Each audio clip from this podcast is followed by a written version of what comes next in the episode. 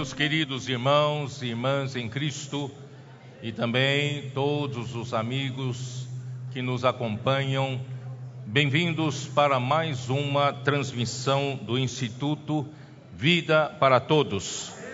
Estamos ainda dentro do tema geral, a edificação do corpo de Cristo, e estamos estudando o livro de Efésios de uma forma totalmente nova e chegamos à mensagem de número 16, cujo título é Enchidos até a plenitude de Deus. A leitura da Bíblia, Efésios 3, versículos de 14 até 21.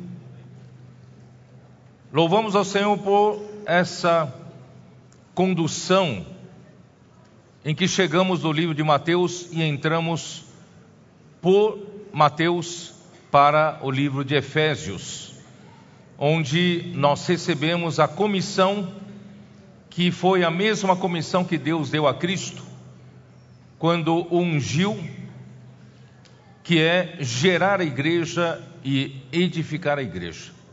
E no final de Mateus, Mateus 28, ele nos incumbiu como a igreja dessa comissão ou dessa missão, que é edificar o corpo de Cristo. Então, esse é o nosso foco. E o livro de Efésios, os capítulos 1 e 2, dessa vez nos fez entender, Deus nos fez entender que esses dois capítulos estão interligados. Capítulo 1 começa a falar da bênção espiritual nos lugares celestiais, né? Que Deus deseja, Deus Pai deseja nos abençoar. Esses dois capítulos, Efésios 1 e 2, na verdade trata do coração desse livro, que o tema geral desse livro é o que Deus planejou fazer para satisfazer a sua vontade e qual é o resultado desse trabalho, o que Deus quer para o beneplácito da sua vontade, isto é, para o desejo do seu coração. A vontade de Deus, queridos irmãos e irmãs, é a coisa mais importante desse universo. E a vontade de Deus é a coisa também mais forte desse universo. Ela não será impedida por ninguém. A vontade de Deus será feita. Agora a igreja tem essa missão de, de fazer a sua vontade. E capítulo 1 de Efésios nos mostra que a vontade de Deus é feita não é pelos recursos humanos, pela capacidade humana, pela, pela, pela administração de uma instituição religiosa. Não. Deus deseja obter algo celestial, algo espiritual, através da sua igreja aqui na terra. Portanto, irmãos, enquanto nós vivemos nesse corpo que Deus nos deu, nós temos a oportunidade de sermos úteis para o Senhor na realização da Sua vontade. E também nós resgatamos as pessoas das ruas, porque nós sabemos que as pessoas que vivem, estão vivos, vivas, é que vão fazer a vontade de Deus. Porque a hora que esse corpo terminar o seu prazo de validade, não terá mais como Deus continuar fazendo o que Ele deseja fazer através de nós. Portanto, irmãos, vamos aproveitar enquanto nós estamos vivos para Deus fazer algo espiritual e celestial dentro de nós. Algo que o ser humano não consegue fazer. nenhum líder religioso consegue fazer, porque só Deus pode fazer. E Deus deseja extrair desse, desses corpos a igreja, a sua igreja que ainda vivem nesse, nesse seu corpo, poder extrair algo espiritual, algo celestial, e Deus deseja encher de glória a isso que nós chamamos de uma nova criatura, o um novo homem e a obra-prima de Deus. Então Deus começa a nos abençoar, Deus Pai nos abençoa com a sua escolha e também predestinação. Nós somos escolhidos para sermos santos e irrepreensíveis. Como ser humano, principalmente caído, nenhum de nós é santo nem irrepreensível. Mas Deus vai fazer isso, está fazendo isso, ao nos abençoar com toda sorte de bênção espiritual nos lugares celestiais. Deus também nos predestinou para a filiação, não só sermos filhos de Deus, porque quando nós cremos em Jesus, Deus nos deu o poder de sermos feitos filhos de Deus, a saber, todos os que crerem em seu nome. Não só filhos infantis, mas Deus deseja que essa vida que entrou em nós, que é espiritual, que é celestial, possa crescer, amadurecer, fazer a vontade do Pai e finalmente, né, receber Deus como herança e nós sermos a herança de Deus. Deus toma posse de nós. E assim então, Filho Jesus Cristo, ele fez a redenção por nós. Porque nós, homens, infelizmente, a partir de Gênesis capítulo 3, o homem caiu, desobedeceu a Deus, comeu da árvore que Deus disse para não comer, e essa transgressão fez com que o pecado entrasse no mundo, e pelo pecado a morte entrou, e também a morte passou para todos os homens, e todos pecaram, e todos estão, estávamos mortos nos nossos delitos e pecados. Mas Cristo fez a redenção por nós, morrendo por nós na cruz, derramou seu sangue precioso e também derramou água para nos dar vida. Quando cremos em Jesus, recebemos a vida eterna. E não somente isso, nós conhecemos qual é a vontade de Deus, versículo 9 de Efésios 1, e desvendando-nos né, qual é o mistério da sua vontade, né, e essa vontade né, que ele propôs em Cristo, e essa vontade está no versículo 10, que é de fazer convergir em Cristo todas as coisas, tanto as do céu como as da terra. Então Deus deseja que Cristo novamente possa conectar toda a sua criação, né? encabeçando todas as coisas. Mas não só isso, Deus deseja começar por encabeçar essa nova criatura que é a igreja.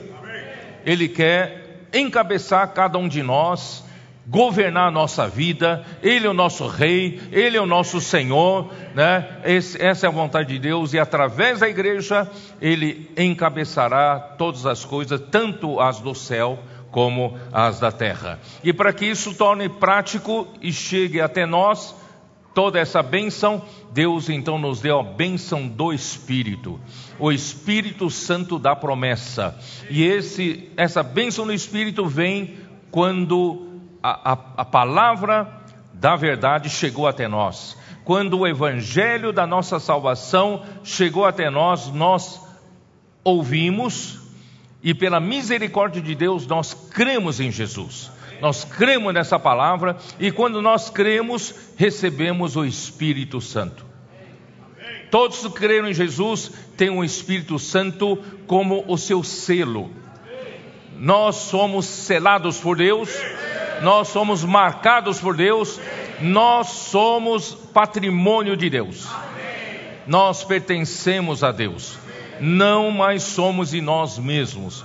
Nós somos da propriedade de Deus e não só isso, Deus deseja nos ganhar completamente, tomar posse de nós, através de Cristo, nos encabeçar em todos os espaços vazios que ainda nós reinamos, o nosso eu reina, ainda nosso ser natural governa, ainda nossa carne prevalece. Deus deseja, através de Cristo, Ele deseja encher todos esses espaços vazios em nós, em cada um de nós, e assim Ele encherá a igreja.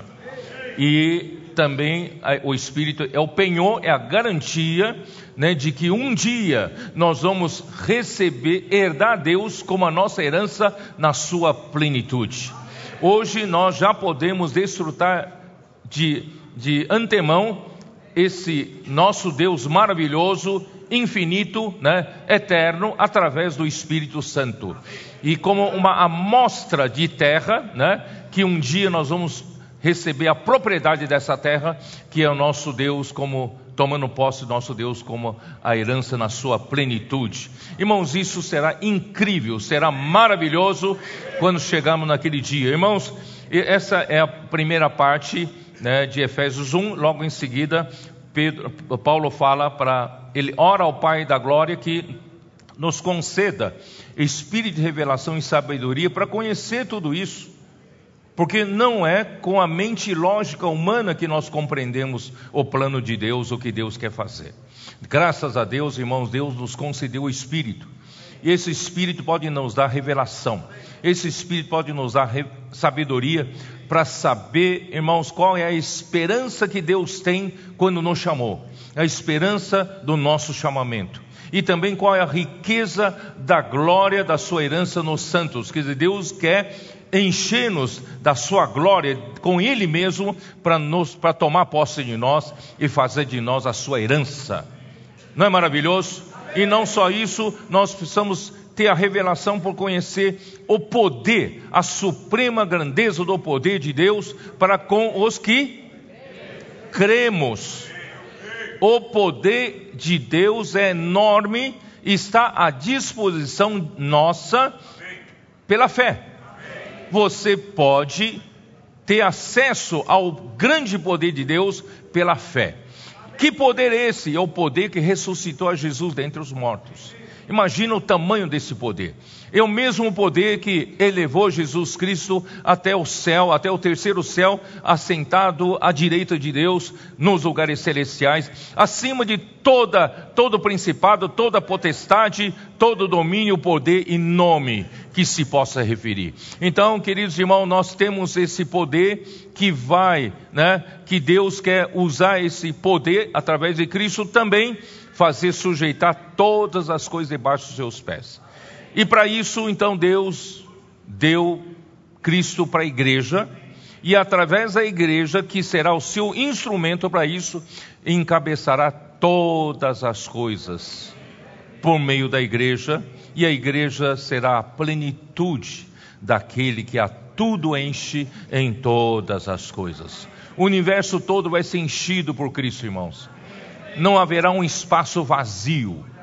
Se houver um espaço vazio, irmãos, entra entra criminalidade, entra, não é isso? Entra outro governo, mas Deus deseja que Cristo governe todo o espaço.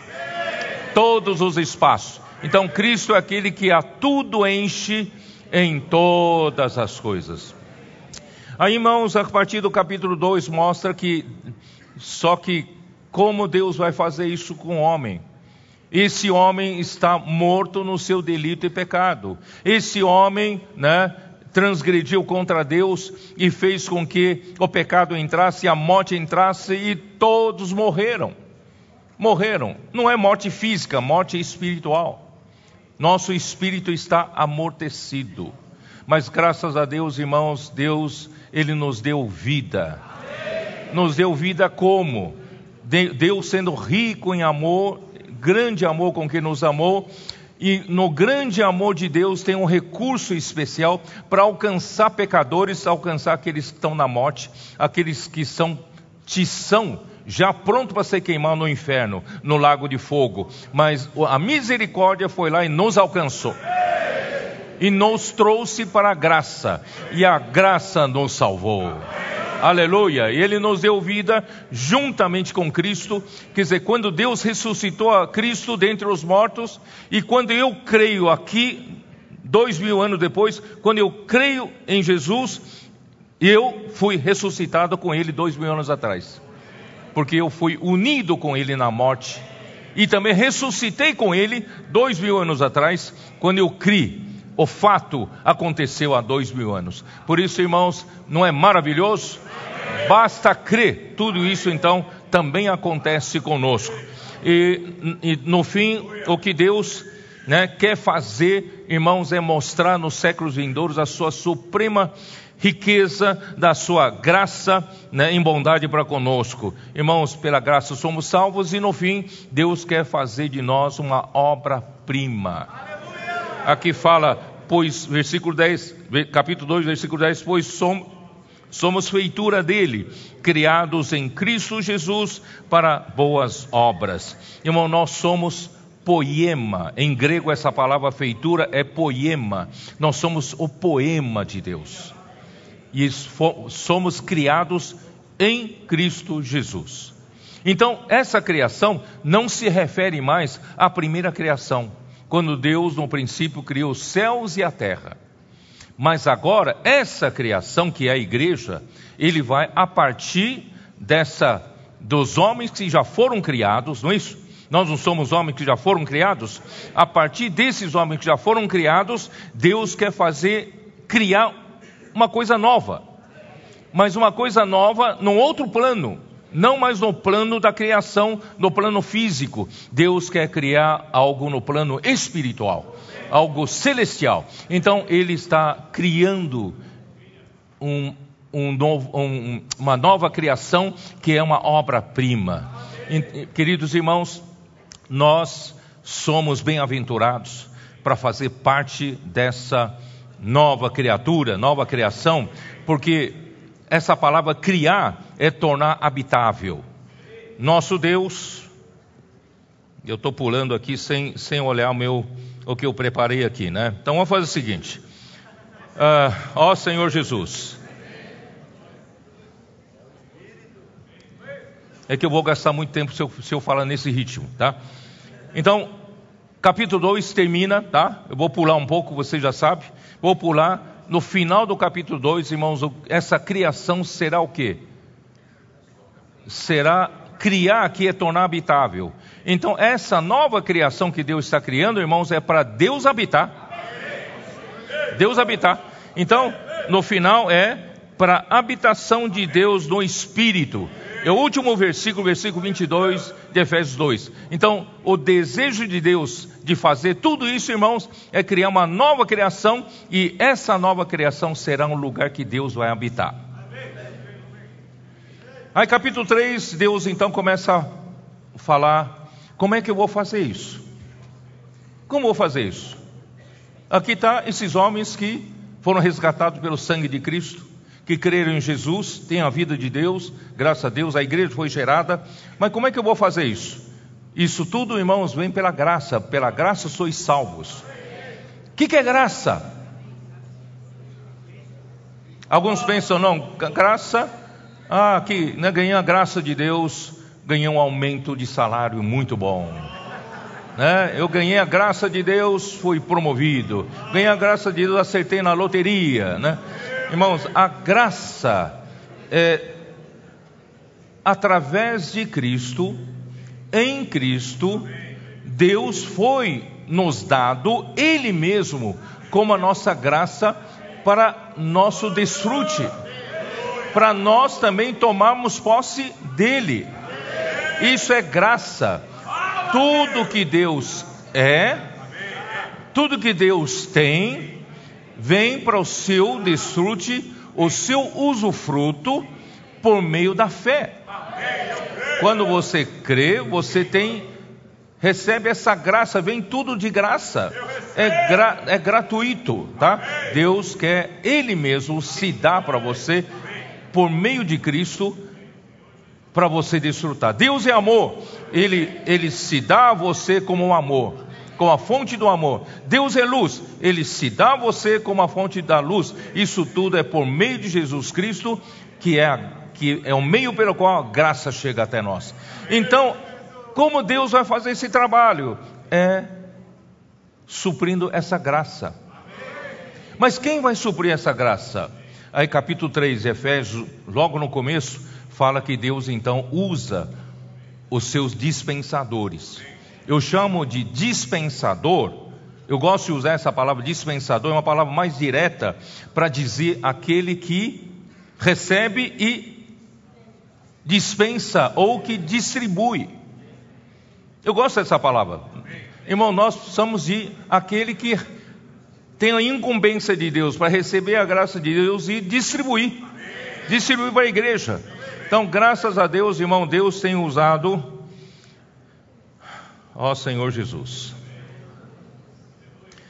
Deus tem usado o apóstolo Paulo, quando ele escreveu o livro de Efésios, como esse dispensador, mas esse dispensador chega para, né, dá para projetar aqui o, o, a figura de Zacarias 4?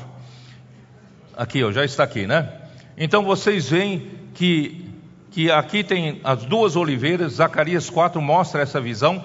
Temos duas oliveiras e temos nas duas oliveiras dois raminhos lá em cima que suprem o azeite, né? Zacarias 4 chama de azeite dourado. Esse azeite dourado, irmãos, é o espírito em forma da palavra dispensada, tá?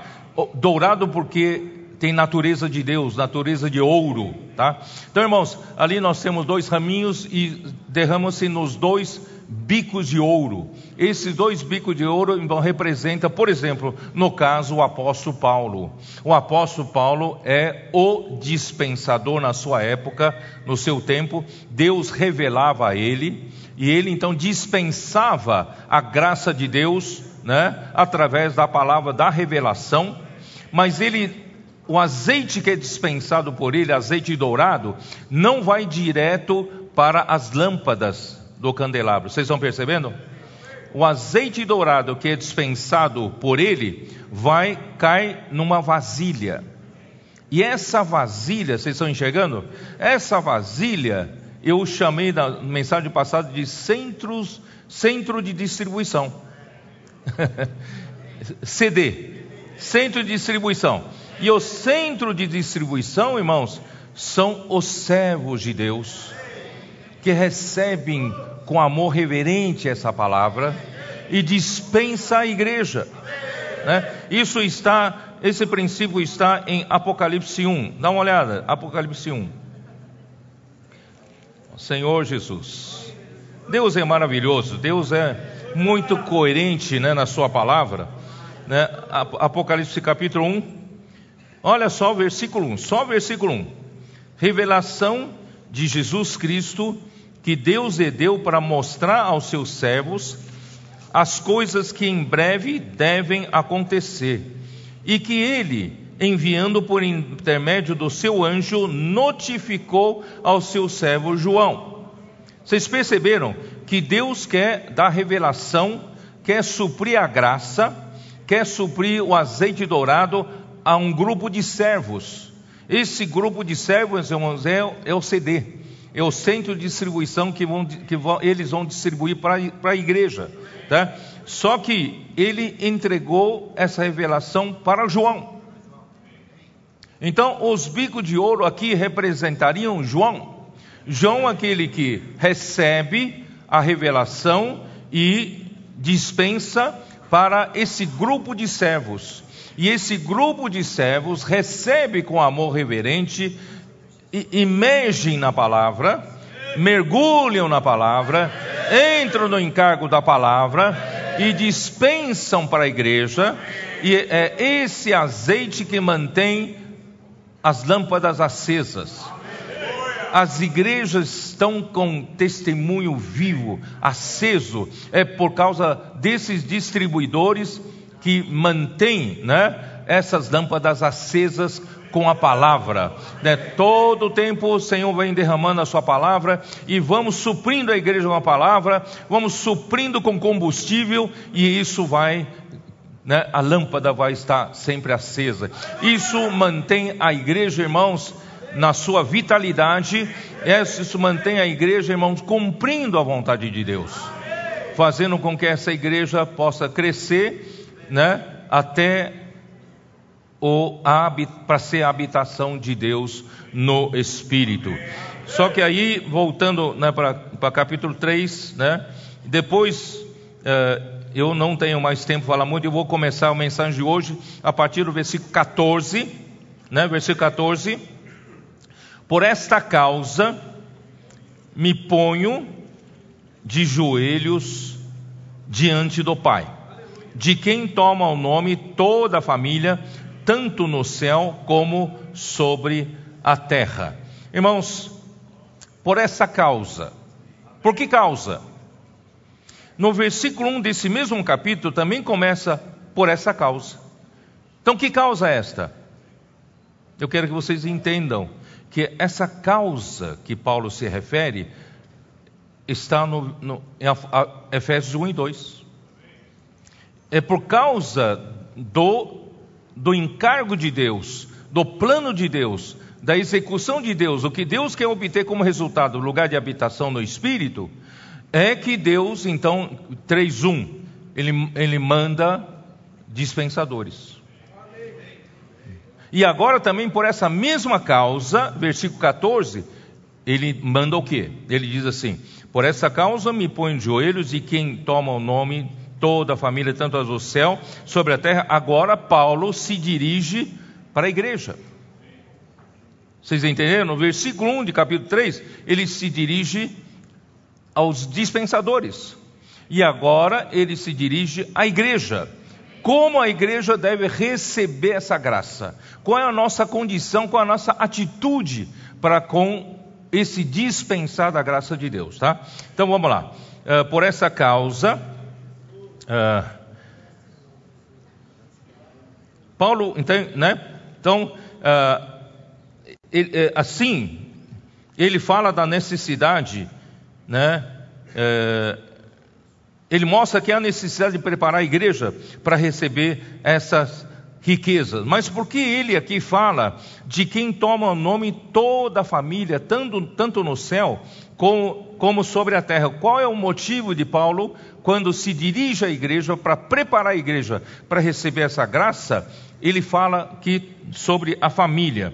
Essa palavra família é pátria em grego, é uma é, significa a linhagem, né? que retrocede a algum progenitor, algum originador, algum pai, né? E, é, fala a respeito da ascendência. Então, no céu, irmãos, quando fala no céu, Deus é o Criador, Ele é a origem, Ele é o Criador e origem de todos os seres angelicais. É ou não é? Deus criou todos os seres angelicais no céu. Tá? Isso você pode ver Jó 1, Jó 1, 6, que ele chama de filhos, né? Jó 1, 6, os anjos.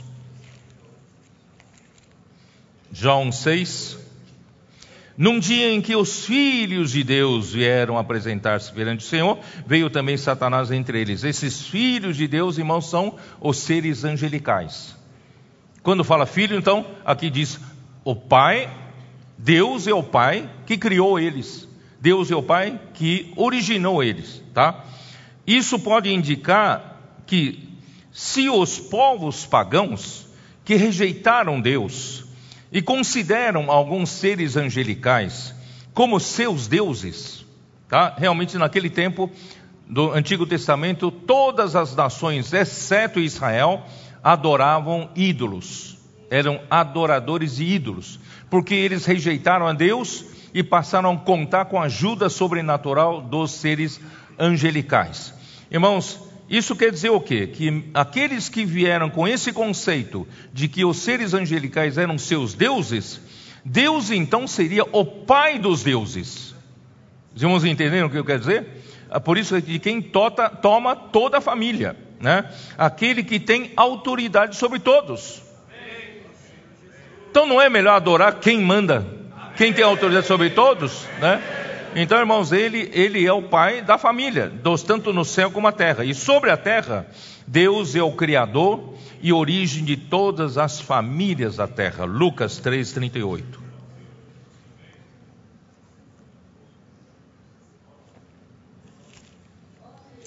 Lucas 3, 38.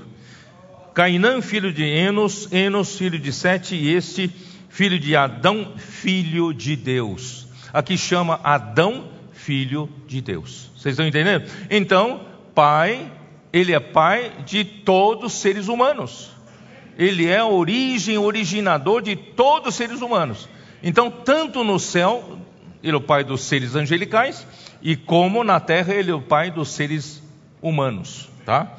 Então, como Deus, voltando lá, como Deus é pai de toda a família no céu e na terra, então ele tem autoridade de pai sobre todas as coisas.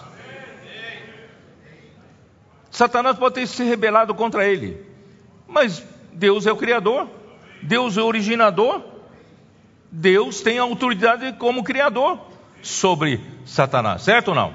Então, irmãos, ele e todas as coisas podem ser, podem interagir segundo o arranjo de Deus para contribuir para que a igreja faça a vontade de Deus.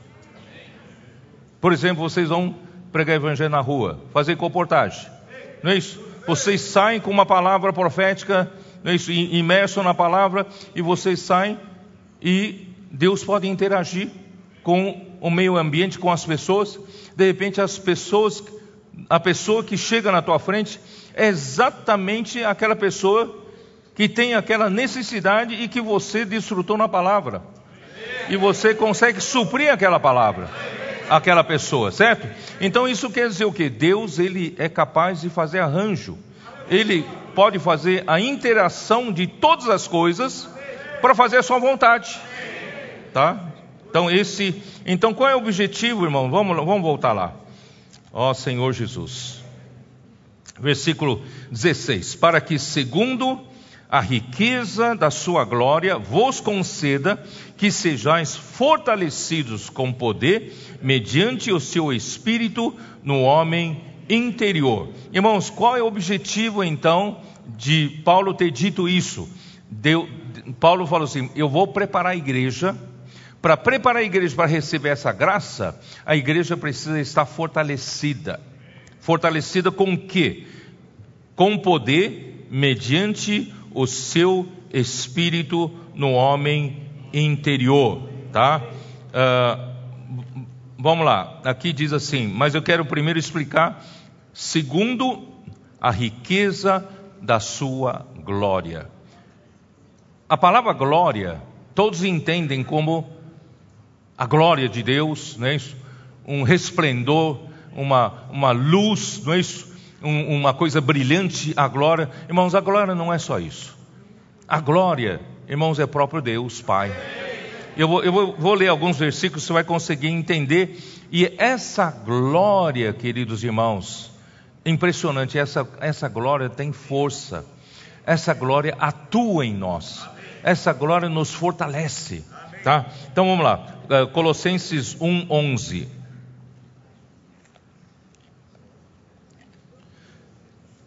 Sendo fortalecidos com todo o poder, segundo o quê?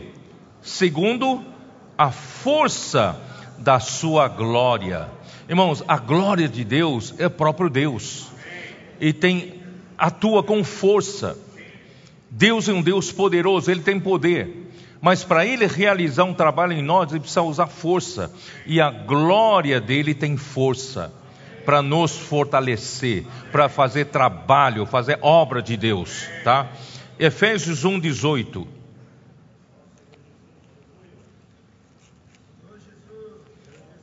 Você vai mudar, isso vai mudar o seu conceito quanto à glória de Deus, tá? Efésios 1:18 iluminados os olhos do vosso coração para saberes qual é a esperança do seu chamamento, qual é a riqueza da glória da sua herança nos santos. Deus quer encher-nos para nos tornar sua herança, Deus tem que encher-nos da sua glória. Senão ele não consegue nos herdar. Entendeu? Então ele precisa nos encher com a sua glória. E Colossenses 1, 27. Aos quais Deus quis dar a conhecer qual seja a riqueza da glória desse mistério entre os gentios, isto é, Cristo em vós, a esperança da glória. O que Deus quer fazer, irmãos, é fazer encher-nos de glória. E como Deus consegue fazer isso? É colocando Cristo em nós. Quando nós cremos em Jesus, irmãos, o Espírito Santo entrou em nós. Esse Espírito Santo é o próprio Cristo, que é o Espírito que está em nós. Esse Espírito que é Cristo que está em nós, irmãos, é a nossa esperança da glória. Ele vai dispensando a graça de Deus e a glória de Deus até nos encher totalmente da glória, tá? E agora Romanos 8, 18. Romanos 8, 18.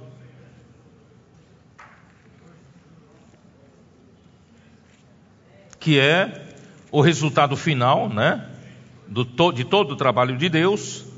Aqui diz: Porque para mim tenho por certo que os sofrimentos do tempo presente não podem ser comparados com a glória a ser revelada em nós. Quando chegar, irmãos, naquele dia, a obra na igreja terminada, irmãos, nós vamos o que? Vai vir a glória que será revelada pela igreja. A glória ser revelada pela igreja, tá? Uh, e versículo 21, que diz o que? Na esperança de que a própria criação será redimido do cativeiro da corrupção para a liberdade da glória dos filhos de Deus. Irmãos, essa glória de Deus enchendo o nosso interior, não só, irmãos, está nos libertando, está nos libertando da escravidão do pecado, da escravidão da morte, escravidão do nosso eu escravidão do nosso homem natural. Ele está nos, a glória está nos libertando. Não só isso, naquele dia, quando esse processo terminar da glorificação dos filhos de Deus, irmãos, essa libertação nós vamos libertar toda a criação que hoje está debaixo do cativeiro da corrupção. Né? Não sei se vocês sabem, toda a criação foi amaldiçoada, toda a criação está debaixo do cativeiro da corrupção. Mas um dia, quando essa glória for revelada nos filhos de Deus, irmãos, nós vamos libertar essa criação. Aí é como importante né, a questão da glorificação dos filhos de Deus. João 17, 5.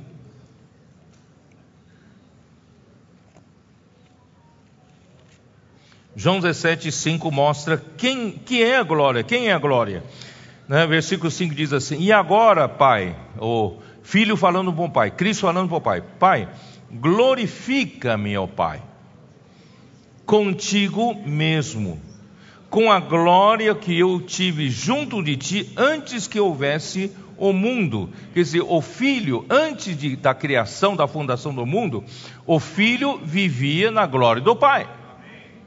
E agora o filho veio se tornar um homem e fez o trabalho que tem que fazer por nossa causa, para gerar a igreja, né? E agora o filho ia passar pela, pelo processo da morte na cruz e ressurreição. E Deus Pai tem que glorificar não só o Filho unigênito da eternidade passada, mas agora precisa glorificar agora o homem Jesus. O homem Jesus precisa passar pelo processo da glorificação para ser aceito por Deus, para ser admitido para dentro de Deus. Então, graças a Deus, no dia da sua ressurreição que aconteceu, ah, Salmo 2 e Atos 13, 33 diz assim: Tu és o meu filho e eu hoje te gerei. Esse hoje é o dia da ressurreição. O dia da ressurreição, Deus gerou o homem Jesus como filho de Deus, o admitiu para dentro da glória do Pai e o glorificou com ele mesmo como glória do Pai. Vocês entenderam? E é esse mesmo processo ele vai fazer com a igreja. Ele vai fazer conosco, tá? E capítulo 17 ainda de João, né? Qual é o qual é o resultado da glória, trabalho da glória em nós, irmãos, é a unidade. Capítulo 17, versículo 21. A fim de que todos sejam um, como és tu, ó Pai, em mim, e eu em ti, também sejam eles em nós, para que o mundo creia que tu me enviaste. Eu lhes tenho transmitido a glória Jesus Cristo tem transmitido a glória para nós, para a igreja. A glória que me tens dado, a glória só Pai tem. A glória que me tens dado, para que sejam um, como nós o somos. O trabalho da glória, irmãos, é nos tornar um. A nossa unidade é graças ao resultado do trabalho da glória de Deus. Versículo 23: E eu neles, e tu em mim, a fim de que sejam aperfeiçoados na unidade. Irmãos, sem a unidade da igreja, não há edificação. Sem a edificação, sem a unidade, não há paz. Se não há paz, Deus não pode descansar. Deus não pode fazer da igreja o seu lugar de habitação no Espírito. Por isso, irmãos, como é importante o trabalho da glória, tá? Senhor Jesus. Então a glória, irmãos, é o próprio Pai que nos foi dado na bênção espiritual nos lugares celestiais. Recebemos o próprio Pai como a glória, cuja função é nos fortalecer e edificar um lugar de habitação para Deus no Espírito. Tá? Então vamos voltar lá. Fortalecido com o poder mediante o seu Espírito no homem interior. Irmão, quem é o homem interior? Quem sabe quem é o homem interior?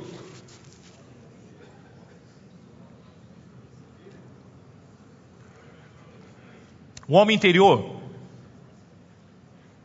ele começa com o nosso espírito que foi regenerado, nosso espírito que nasceu de novo, né? Lembra que Jesus falou para Nicodemos: importa, importa te nascer de novo, né? Quem não nasce da água do Espírito não pode ver o reino de Deus. Né? né? Importa te nascer de novo. Nascer de novo aqui é nascer do alto nascer da, de outra dimensão, nascer do céu, nascer do espírito. Aquele que nascer da carne continua sendo carne, mas o que é nascido do espírito é espírito. Então nós, pelo novo nascimento, irmãos, nós hoje, né, o nosso espírito reviveu. Foi amortecido pelo pecado, mas agora o nosso espírito reviveu e nós ganhamos uma nova vida a vida de Deus. O nosso espírito hoje, irmãos, é, com o novo nascimento nós temos a vida de Deus dentro de nós e Deus, Cristo, Espírito habitam em nós, né, como Espírito. Então, qual é qual é o objetivo, irmãos? É que é que o homem interior, vamos lá, uh, o homem interior tem um espírito regenerado como, né? Mas ele tem a alma renovada para que esse espírito possa comandar. Porque o espírito regenerado, irmãos, é para habitar Cristo. E Cristo habitando o nosso espírito regenerado, irmãos, ele passa a governar o nosso ser. E quando ele, como ele governa o nosso ser, ele então governa a nossa alma. Mas qual é a parte principal da nossa alma para ele governar? É a mente. É a nossa mente. Né? Então a nossa mente precisa ser renovada. Com a mente velha, irmãos, Cristo não consegue renovar, consegue governar. Então a nossa mente precisa ser renovada. Romanos 12, 2. Dá uma olhada. Romanos 12, 2. Ó Senhor Jesus. 12, 2 e não vos conformeis com esse século, mas transformai-vos pela renovação da vossa mente, para que experimenteis qual seja a boa, agradável e perfeita vontade de Deus. Se nós queremos, como igreja, fazer a vontade de Deus, Aliás, nós estamos aqui para isso. Estamos aqui para satisfazer o Pai. Estamos aqui para fazer a vontade do Pai. Né? Então, se eu quero fazer a vontade do Pai, irmãos, eu preciso primeiro renovar minha mente. E se eu renovar minha mente, eu entro, eu permito que Deus comece a me transformar, né? Me transformar, colocando mais a sua vida e natureza de Deus em mim, eliminando de mim, irmãos, todos os elementos naturais do pecado, da morte, do, do eu, né? Do, do, velho homem. Muito bem. Então, o objetivo, né? Que que, que, que, que o Espírito. Ah, não li ainda. Efésios 4, 23. Como diz? Efésios 4, 23. Que diz assim: E vos renoveis no espírito do vosso entendimento. Nossa mente, né? Ele precisa, ela precisa estar controlada, ser controlada pelo espírito. Aí se torna o espírito do nosso entendimento e precisa de renovação. Irmãos, o que Deus vai fazer daqui para frente, no tempo final, para Ele poder concluir o que Ele tem que fazer ainda na plenitude dos tempos, irmãos, Ele vai fazer coisas extraordinárias. Ele vai, vai fazer coisas mais sobrenaturais que já está fazendo entre nós. Só que, só que eu e você, se permanecemos na mente velha, nós vamos atrapalhar. Nós vamos criar obstáculos, impedimentos para Deus fazer as coisas. Por isso, irmãos, precisamos, conforme né, o andar da carruagem, né, que o Espírito está atuando entre nós, irmão, vamos renovar nossa mente. Né, para poder o Espírito ter liberdade de fazer e nos usar para ir para frente. Tá? Então, ah, então o que, que o Espírito deseja habitar no nosso espírito? Espírito, ele na verdade habita no nosso espírito, mas ele precisa, né, ser, né, controlador do nosso ser a partir do espírito regenerado ele habita no meu espírito regenerado, mas ele, ele quer ser a própria vida desse homem e a personalidade desse homem. E a minha personalidade, irmão, vai sendo cada vez mais fortalecida pela, pela, pela personalidade de Cristo, não do eu natural, mas Cristo em mim, né? Então essa, ele é quem governa, 2 Coríntios 4, 16. 4,16. Por isso, não desanimamos. Pelo contrário, mesmo que o nosso homem exterior se corrompa, contudo, o nosso homem interior se renova de dia em dia. Nosso espírito, nosso homem interior, irmão, está se renovando. Ainda que os anos passam, né? A idade vem, eu vou ficando mais velho. Mas, irmãos, o, o homem interior se renova. É o contrário, né? Então nós temos que aproveitar cada dia em que nós vivemos, irmão, para que o espírito no homem interior se fortaleça, né? Ó Senhor Jesus. E versículo 17, voltando lá para Efésios, versículo 17. E assim habite Cristo no vosso coração, pela fé estando vós arraigados e alicerçados em amor. Né? Então, que que é, qual, qual o objetivo de Deus? Né? Primeiro, ele manda os dispensadores. E agora ele fala com a igreja. A igreja precisa se, se preparar para receber essa graça. Né? E como? Fortalecendo, né? Na, pela riqueza da sua glória, nos fortalecendo no homem interior. E esse homem interior o quê? Esse homem interior, irmãos, é para Cristo habitar no nosso coração.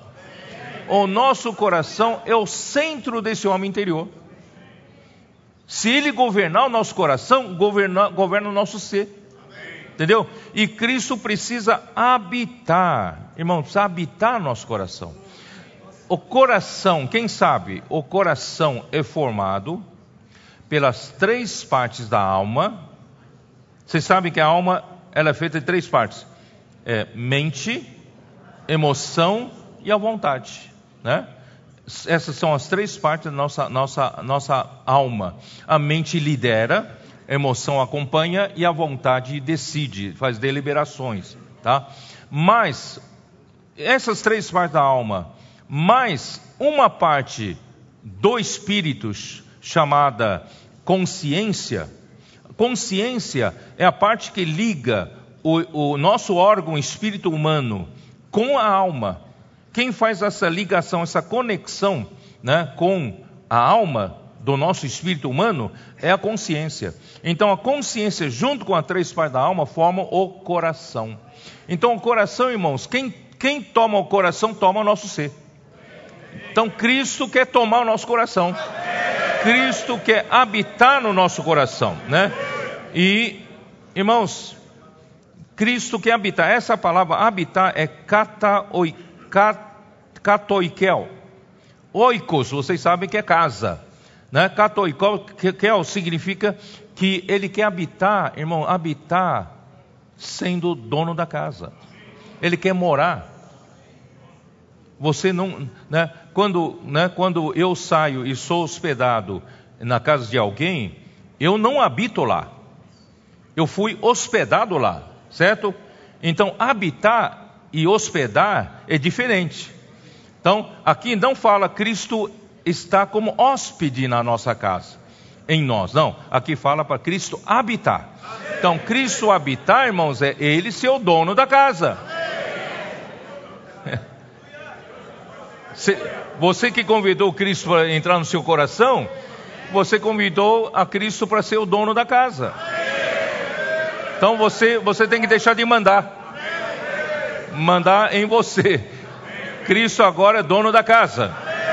Ele habita em nós, né? Ele mora em nós como dono da casa. Cristo precisa sentir-se à vontade em mim. No meu coração, ele precisa habitar, né? Irmãos, quando nós cremos em Jesus, nosso espírito, já falei, nosso espírito teve um novo nascimento com a vida de Deus. A vida de Deus passou a nascer, nasceu, né? Um, um, um, uma coisa nova dentro de mim, que é né, me tornei filho de Deus. E Cristo então passou a habitar no meu espírito regenerado. Mas irmãos, ele não pode ser hóspede no meu espírito. Convide-o para entrar no coração. O espírito ele já habita, mas ele precisa entrar no seu coração. Convide-o para entrar na, no cômodo, no seu cômodo principal chamado mente. Convide-o governar sua mente, colocar a mente no espírito, né? Comece, convide-o para entrar na sua emoção você tem emoção muito fragilizada, convida Cristo a entrar. Convide Cristo a entrar na sua vontade. Não toma mais decisão sozinho, né? Deixa Cristo tomar decisão por você, tá? É isso que Deus está fazendo, preparando a igreja para receber a graça. Ó Senhor Jesus. Ah, Romanos 8, 10, vamos dar uma olhada. Senhor Jesus.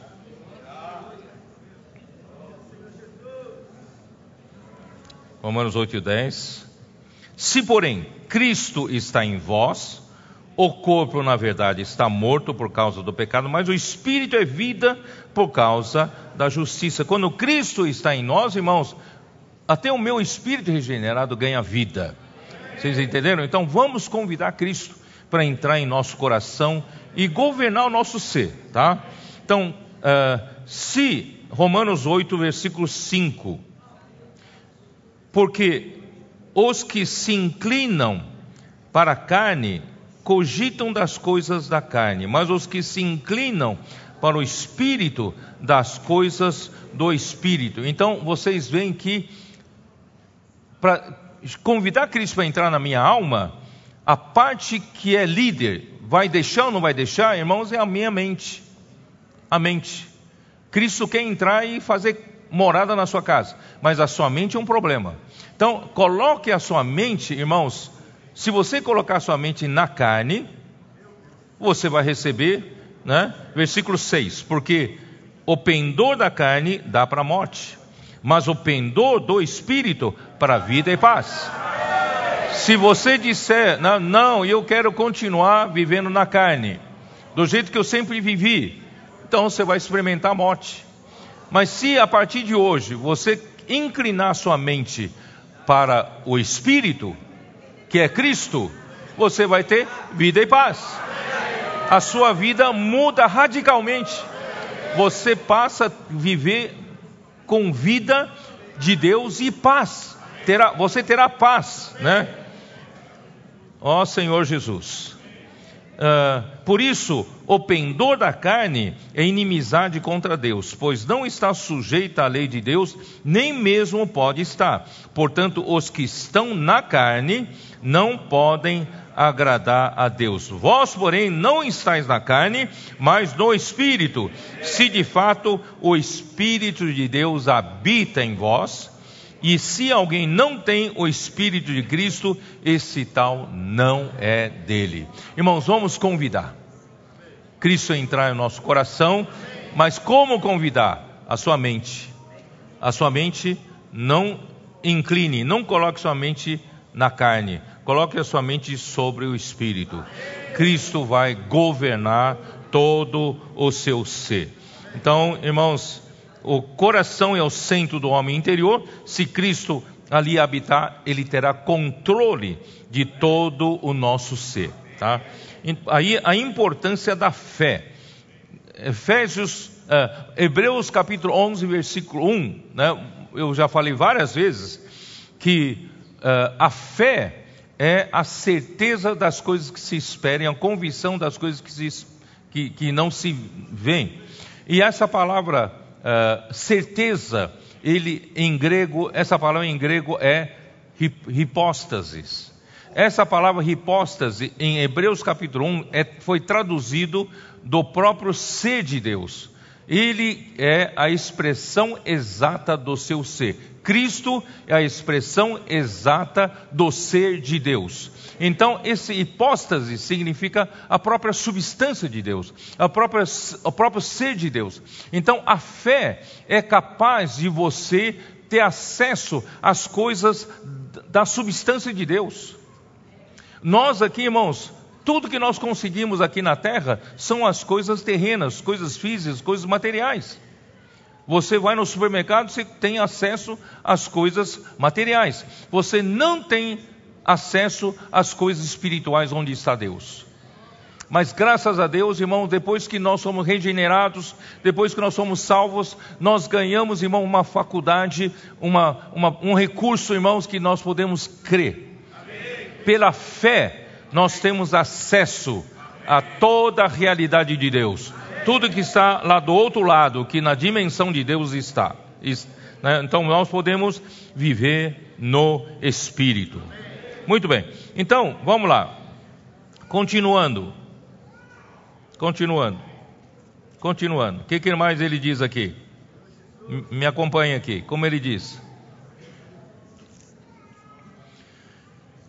E, e a fim de. Ah, não. E assim habite Cristo no vosso coração pela fé, estando vós arraigados e alicerçados em amor. Irmãos, nós precisamos saber quem nós somos, nós, quem, quem é a nossa raiz.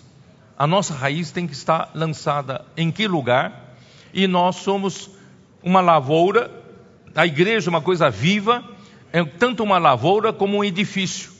Até esse edifício é vivo, não é edifício morto, tá?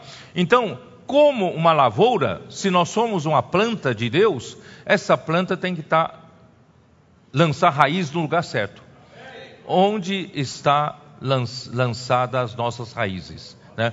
E onde está fundado o edifício, onde nós estamos colocados. Se o alicerce não for forte sólido para suportar toda a carga do edifício, irmãos, começa a trincar a casa e dar problema na casa. Então, irmãos, nós temos que estar saber onde estão as nossas raízes e onde está o nosso alicerce. E onde deve estar, irmãos, é o amor. É o amor. O amor, irmãos, deve ser onde lançamos as nossas raízes, onde lançamos nosso alicerce. Ó Senhor Jesus, então, Cristo, nós somos, 1 Coríntios 3, 9. Para sabermos quem nós somos, a igreja. 3, 9. Porque de Deus somos cooperadores, lavoura de Deus e edifício de Deus sois vós. A igreja é uma lavoura de Deus. A igreja é um edifício de Deus para Deus poder habitar um dia, né? Então nós somos a lavoura. E essa lavoura, né? Aqui, ó. Essa lavoura eh, começou com o quê? Com uma semente de trigo. Um grão de trigo caiu na terra e morreu. Tá? Em, em João, João 12, 24. João 12, 24.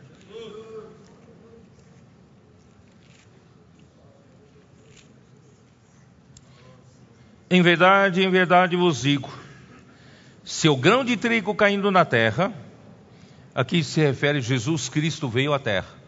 Ele caiu à terra, caiu na terra. Se ele não morrer, fica ele só. Se um grão vier aqui na, cair na terra e não morrer, o grão fica o grão, né? Mas se o grão morrer, produz muito fruto.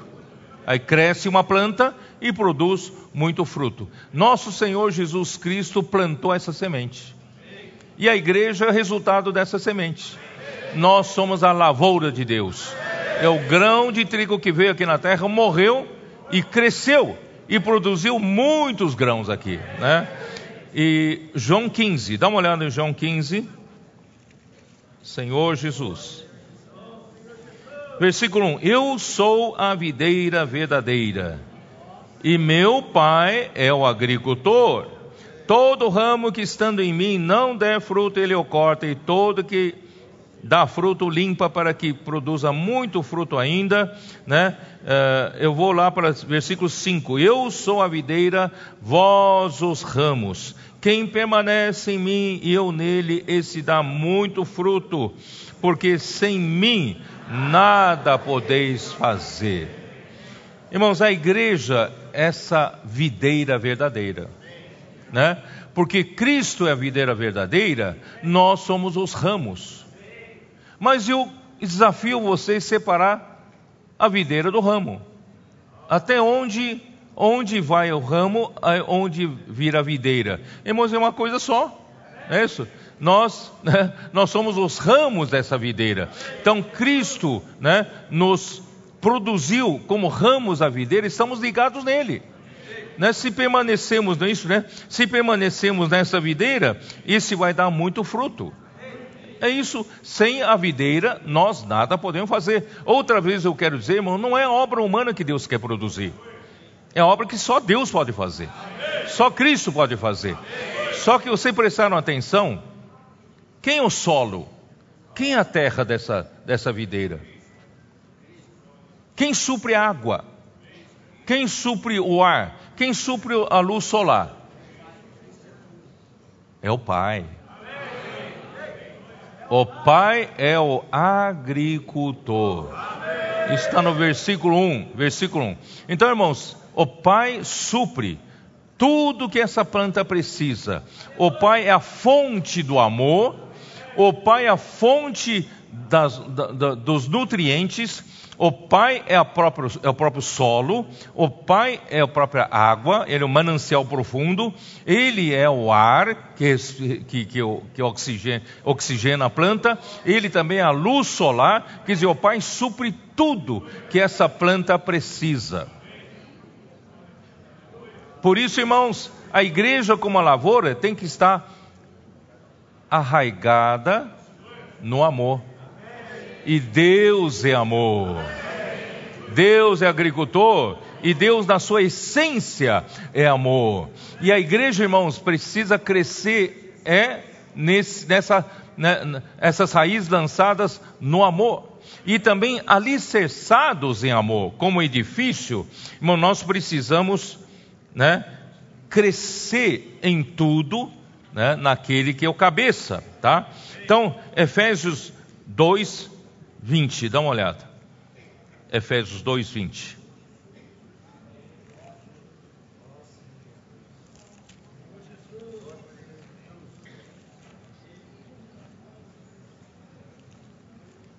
Aguardem mais um pouco aqui, que é o, que é o melhor está para vir.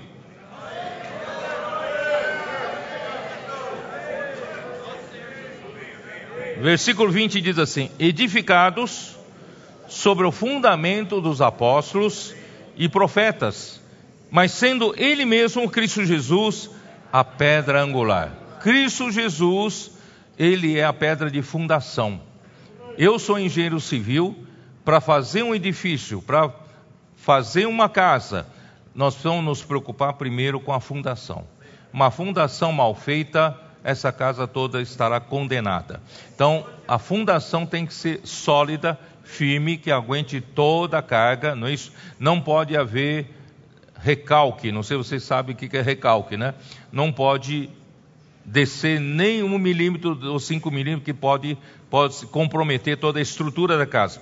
Então, Cristo, né, o fundamento, é a revelação que Deus deu para os profetas e, e os uh, uh, e os apóstolos, mas a pedra angular, pedra de fundação, irmãos, é o próprio Cristo, tá? É isso, né, que eu estou aqui. Bem ajustado, né, bem ajustado, cresce para santuário dedicado ao Senhor. Quer dizer, esse edifício cresce, esse edifício é vivo. O único edifício, irmão, nesse universo que é vivo, que é a igreja. A igreja é uma coisa viva. Só que, irmãos, enquanto cresce, nós precisamos estar bem ajustados. Você não vai com a cara do seu irmão? Você tem problema com aquela irmã? Irmãos, é justamente com ele e com ela que o Senhor quer ajustar você, né? Então não fuja, não fuja, né? Deus quer ajustar. Então vamos nos ser ajustados, né? Porque Ele deseja nos edificar juntamente para a habitação de Deus no Espírito. Porque Deus é amor. 1 João 4. Deus é amor. Vamos lá. De 1 João 4, versículo 8. Aquele que não ama não conhece a Deus, pois Deus é amor versículo 16: E nós conhecemos e cremos no amor que Deus nos tem por nós, Deus é amor. E aquele que permanece no amor, permanece em Deus e Deus nele. Por isso, irmãos, a edificação vai ser feita sobre o, o fundamento do amor. Né? A, a videira vai crescer com a base no amor, onde estão as raízes, nós absorvemos, irmãos, o próprio Deus com a essência do amor. E é assim que nós vamos ser edificados, tá? Uh, deixa eu ver, está aqui, ó, Efésios 1,4, como diz.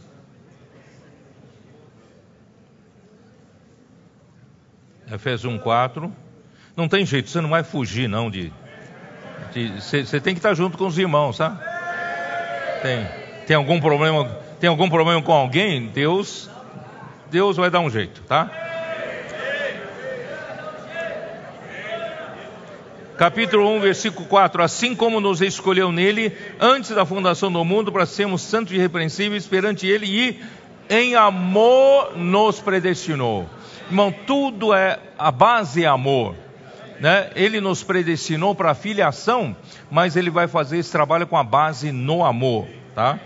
E Efésios 2, 4 também fala: Mas Deus, sendo rico em misericórdia, por causa do grande amor com que nos amou. Irmãos, tudo que Deus né, fez, faz conosco, planejou com relação a nós, está executando, irmão, por amor. Porque Deus poderia ter nos abandonado. Não é? de, de tanto que nós somos rebeldes contra Ele mas ele, ele, né, o amor é a base de todo o trabalho de Deus, né? E capítulo 4 de Efésios também, versículos 15 e 16, mas seguindo a verdade em amor. Não siga simplesmente a verdade, seguindo a verdade em amor. Ó Senhor Jesus, seguindo a verdade em amor, cresçamos em tudo naquele que é a cabeça Cristo. Essa edificação tem cabeça, né? Vamos crescer nele. Ele quem governa, ele é quem tem autoridade, ele quem manda, amém? de quem todo o corpo, bem ajustado e consolidado pelo auxílio de toda junta, segundo a justa cooperação de cada parte. Nós precisamos de cada parte. Não refuga ninguém, não rejeite ninguém, não jogue fora ninguém, né? Justa, né? Segundo a justa cooperação de cada parte, efetua o seu próprio aumento para a edificação de si mesmo em amor. Isso tudo vai ser feito, irmão, essa lavoura esse edifício vai ser, vão ser concluídos, irmãos, em amor, tá? Tudo é em amor. Vamos voltar lá para Efésios, que ainda tenho mais coisa para falar. Efésios, então, 3, né? Ó Senhor Jesus. Versículo 18: A fim de poderes compreender com todos os santos qual é a largura e o comprimento e a altura e a profundidade. Mas aqui não fala de quê? Nós precisamos um só membro, por mais capaz que seja, não tem a mínima possibilidade de compreender as dimensões. Mas que dimensões são essas? eu posso me arriscar. São as dimensões de Cristo. Irmãos, Cristo é imensurável. Já que Ele é aquele que a tudo enche em todas as coisas, irmãos, então Ele não tem fim. É ou não é? Ele não tem que encher em todas as coisas? Ele não tem que governar sobre todas as coisas? Não pode deixar nenhum espaço vazio? Irmãos, Ele então é infinito. Qual é a largura do infinito? Não tem? É o infinito. Qual é o comprimento? Infinito. Altura? Infinito. Profundidade? Infinito. Irmãos, Cristo é desse tamanho.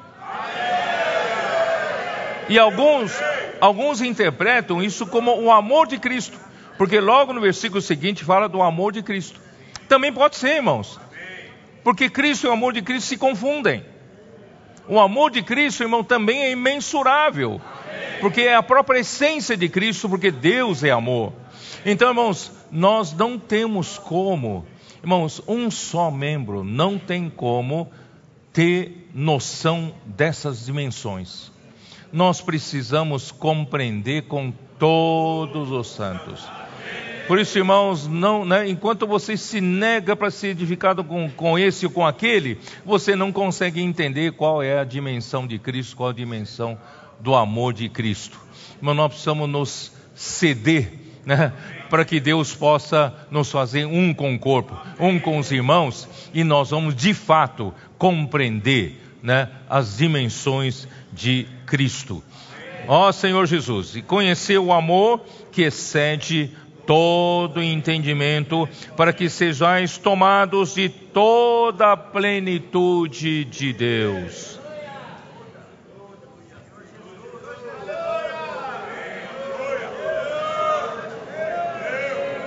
Irmãos, eu vou falar duas, tem duas interpretações uma interpretação em que as dimensões faladas aqui, né, no versículo, versículo 18, refere-se ao amor de Cristo. E eu, eu disse hoje para vocês, pode ser o próprio Cristo. São as dimensões de Cristo, tá? E existem outros autores que se referia, que diz que Paulo se referia à imagem do templo, tá? Que está em Efésios 2. Dá uma olhada, Efésios 2, versículos versículos, né? Uh, 20 a 22, né? Edificados sobre o fundamento dos apóstolos e profetas, sendo ele mesmo, Cristo Jesus, a pedra angular, no qual todo edifício bem ajustado cresce para o santuário. Isso, esse santuário aqui, irmãos, é o templo, refere-se ao templo Principalmente, irmão, quando fala em santuário, refere-se ao lugar santíssimo e lugar santo, tá? refere-se ao templo, e no qual também vós juntamente estáis edificados para a habitação de Deus no Espírito. Então, alguns interpretam que Paulo está falando das dimensões, né? dimensões eh, do templo, por quê? Porque as dimensões do templo, eu vou, eu vou ler aqui.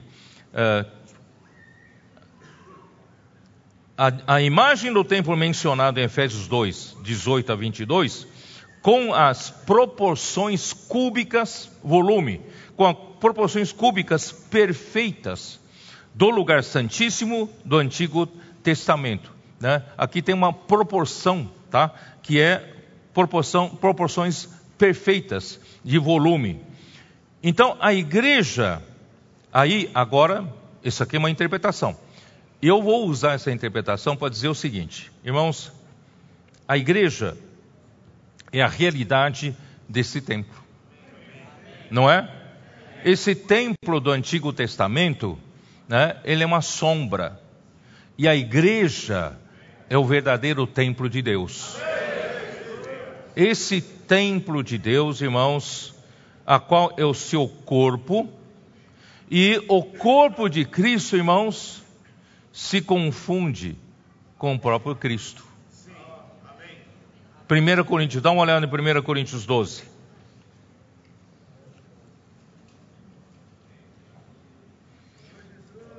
Aí que vem, irmão, aí vem uma, me veio uma maneira nova de entender, tá?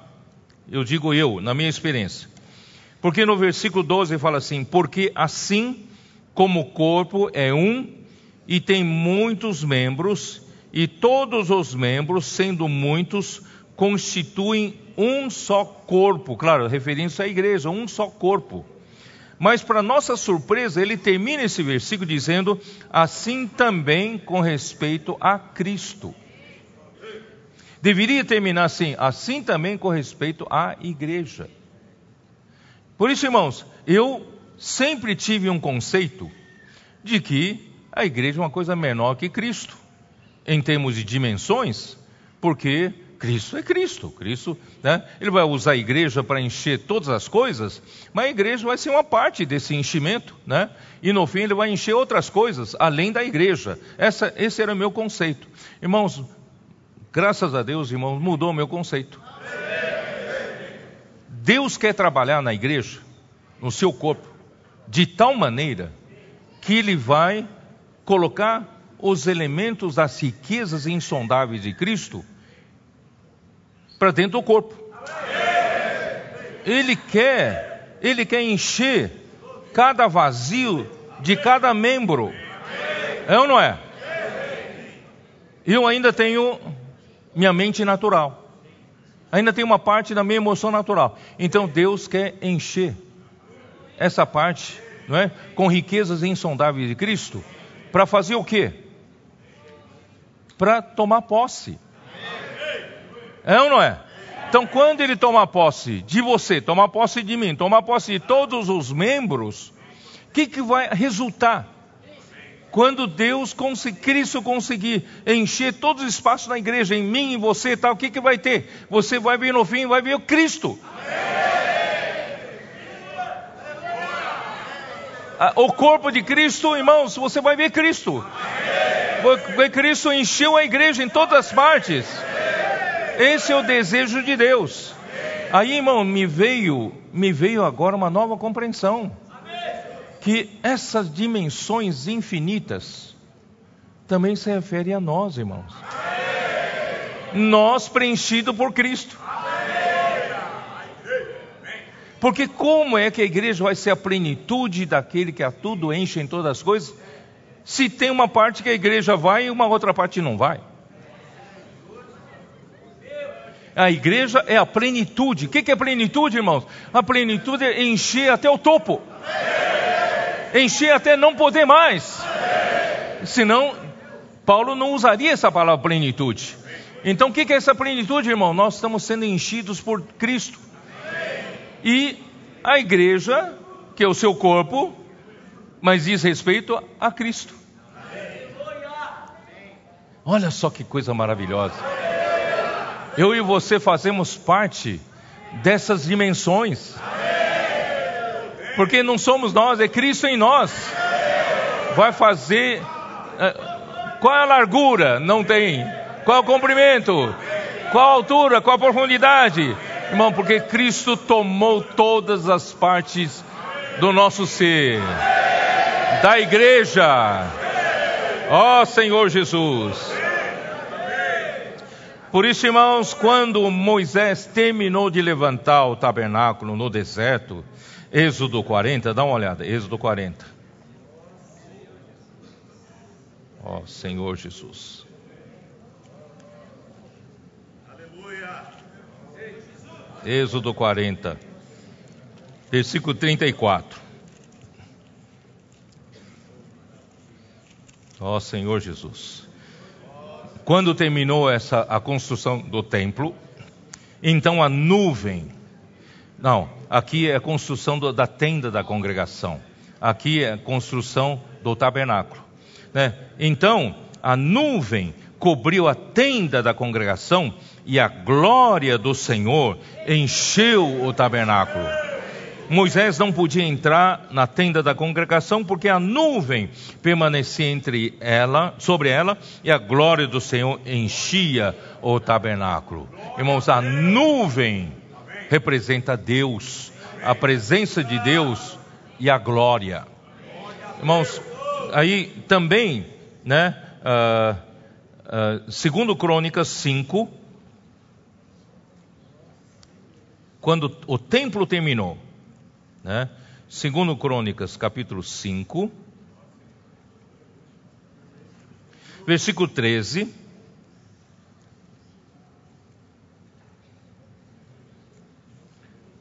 Vou ler na parte final, tá?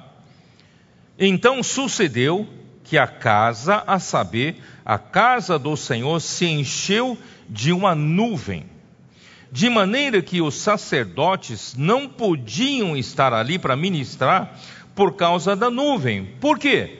Porque a glória do Senhor encheu a casa de Deus. A glória de Deus encheu a casa de Deus. E no Novo Testamento, a casa de Deus somos nós, a igreja, né? E aí no versículo, capítulo 7, versículos 1 e 2. Tendo Salomão acabado de orar, desceu fogo do céu e consumiu o holocausto e o sacrifício, a glória do Senhor encheu a casa. Os sacerdotes não podiam entrar na casa do Senhor, porque a glória do Senhor tinha enchido a casa do Senhor. A igreja é a plenitude daquele que a tudo enche em todas as coisas. Que glorioso, irmãos, no final da obra de Deus, nós vamos fazer parte, irmãos, inclusive das dimensões de Cristo.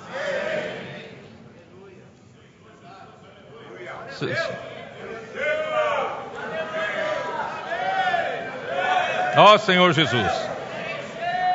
Então, irmãos, somente assim podemos conhecer o amor de Cristo, que excede todo entendimento. O amor de Cristo é o próprio Cristo. O amor uh, é a própria essência de Deus, não é? A própria essência de Deus, tanto Cristo como o amor de Cristo são imensuráveis. A mente humana, irmãos, não tem a capacidade de entender esse amor. Somente a fé que nos leva à dimensão espiritual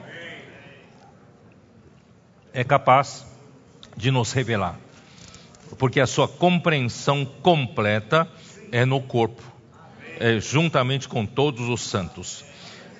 Né?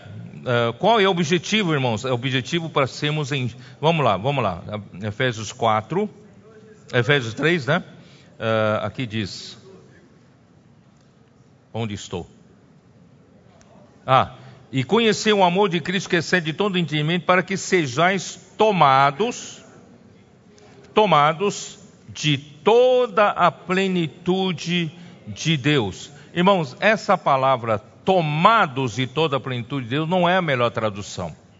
Né? Eu fui pesquisar no Vincent, não sei se vocês conhecem, no Vincent, né? ele, ele diz assim: a melhor tradução para, para tomados de toda a plenitude de Deus, a melhor tradução é enchidos até. Enchidos, enchidos até. Ele diz assim: enchidos até a medida de, enchidos até ao padrão de. Tá? Então, irmãos, Deus deseja nos encher com Cristo. Encher, encher, encher, encher, encher, encher, até não poder mais, irmão, cheio. Até o que? Até a plenitude de Deus. Então, Cristo que está sendo enchido para dentro de nós é o próprio Deus. Nós vamos ser enchidos até a própria plenitude de Deus. Irmão, eu me sinto tão honrado. Esse homem, irmão, esse homem que foi criado né, do pó da terra, pelo sopro do Deus eterno, no fim, irmão, Deus quer encher eu fazer parte dessa criatura que Deus quer encher, encher, encher. No fim, irmão, nós somos, nós somos okay, a plenitude de Deus. Eu não sei explicar mais do que isso. Vocês, vocês vão ter que pedir para o Senhor, né? Eu, eu, eu só sei que eu tô, tô ficando louco, vem. Hoje, versículo capítulo 3 de Efésios, versículo 8, diz assim: A mim, o menor de todos os santos, me foi dada essa graça de pregar o evangelho das insondáveis riquezas de Cristo. Irmãos, Ele quer nos encher. Essas riquezas insondáveis de Cristo são para nos encher, encher, encher, encher, até a plenitude de Deus. Né? Ó Senhor Jesus. Por isso, irmãos, Efésios 1 e 2, para o plano de Deus revelado lá, para Deus fazer isso, ele precisou de apóstolos como dispensador da fé, ele precisa de um grupo de servos como CD, como centro de distribuição dessa graça, né? E isso tudo, irmãos, é visa o que? Visa a igreja, encher a igreja das riquezas insondáveis de Cristo, encher Cristo, encher a igreja de Cristo, encher a igreja de riqueza de Cristo, encher a igreja do amor de Cristo. Irmão, no fim, você enchendo a igreja com Cristo vai resultar na plenitude de Deus. Ó oh, Senhor Jesus. Aí chega o que? Colossenses 3,11. Colossenses 3,11. Então, essa igreja, esse corpo de Cristo, no qual não pode haver grego nem judeu, circuncisão nem circuncisão, bárbaro, cita, escravo, livre, porém, Cristo é tudo em todos.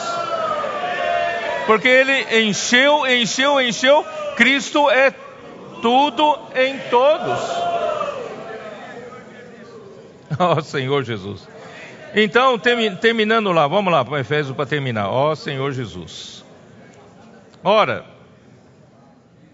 aquele que é poderoso para fazer infinitamente mais do que tudo quanto pedimos ou pensamos, conforme o, o seu poder que opera em nós. Aleluia! Esse poder opera em nós, e capítulo 1 mostra nós quem cremos. Então precisa exercitar fé. Quando nós exercitamos a fé, irmãos, quando Deus fala, nós cremos. E quando nós exercitamos a fé, irmãos, esse poder atua em nós. Esse poder vai nos encher. Vai trabalhar para isso, né? Ó oh, Senhor Jesus, a Ele seja a glória na igreja. Vocês estão vendo, Deus quer nos encher da glória. Né? A Ele seja glória na igreja e também em Cristo Jesus, para que por todas as gerações, por todo o sempre. Irmãos, aleluia! Então, na Efésios 1,19 mostra qual é a chave para você usar esse poder, é a fé, né? crer, tá? Para eh, porque a nossa fé aciona a força desse poder. E a força operante do seu poder, irmãos, é o Espírito que opera pela fé. Como é que você usa essa força que do poder de Deus? É pelo Espírito. E como você aciona o Espírito, irmãos, é pela fé. Tá? Por Efésios 3,7, né, que fala isso, né, do qual fui constituído ministro conforme o dom da graça de Deus a mim concedida segundo a força operante do seu poder. Né? O poder de Deus opera em nós. Mas como opera? É pelo Espírito. Tá? E também Gálatas 3,14, vocês já sabem. Tá? Qual é a bênção de Abraão? A bênção de Abraão, irmão, não tem a bênção maior. A bênção de Abraão, irmãos, é o, é o Espírito prometido, não é isso? para que a bênção de Abraão chegasse aos gentios em Cristo Jesus, a fim de que recebemos, recebêssemos pela fé o Espírito prometido. Irmão, não tem coisa presente melhor que Deus poderia nos dar, ter dado como bênção. Esse Espírito. Irmãos, esse Espírito que eu acesso a Deus. Por meio desse Espírito, né, pela fé, eu acesso o poder de Deus. Zacarias 4, 6 na verdade todos já sabem, né? Zacarias 4,6, como diz? Isso. Não é por força, nem por poder, mas é pelo meu espírito, diz o Senhor dos exércitos. Então, irmãos, o objetivo de Deus é trabalhar a sua glória na igreja por meio de encher a igreja com as riquezas insondáveis de Cristo, por intermédio dos seus dispensadores, até a plenitude de Deus. À medida que a glória de Deus é trabalhada na igreja, Deus é glorificado. Sabia disso? enquanto Deus trabalha a sua glória na igreja, Deus é glorificado, porque a obra dele está sendo feita. Né? Deus é glorificado na igreja e também em Cristo, pois a glória que a igreja recebe vem das riquezas de Cristo ou do próprio Cristo como elemento que enche a igreja. No fim, irmãos, é por todas as gerações, para todos sempre. Amém. Deus é glorificado por toda a eternidade. Terminei, espero que você tenha entendido. Deus está nos enchendo até a plenitude de Deus. Amém.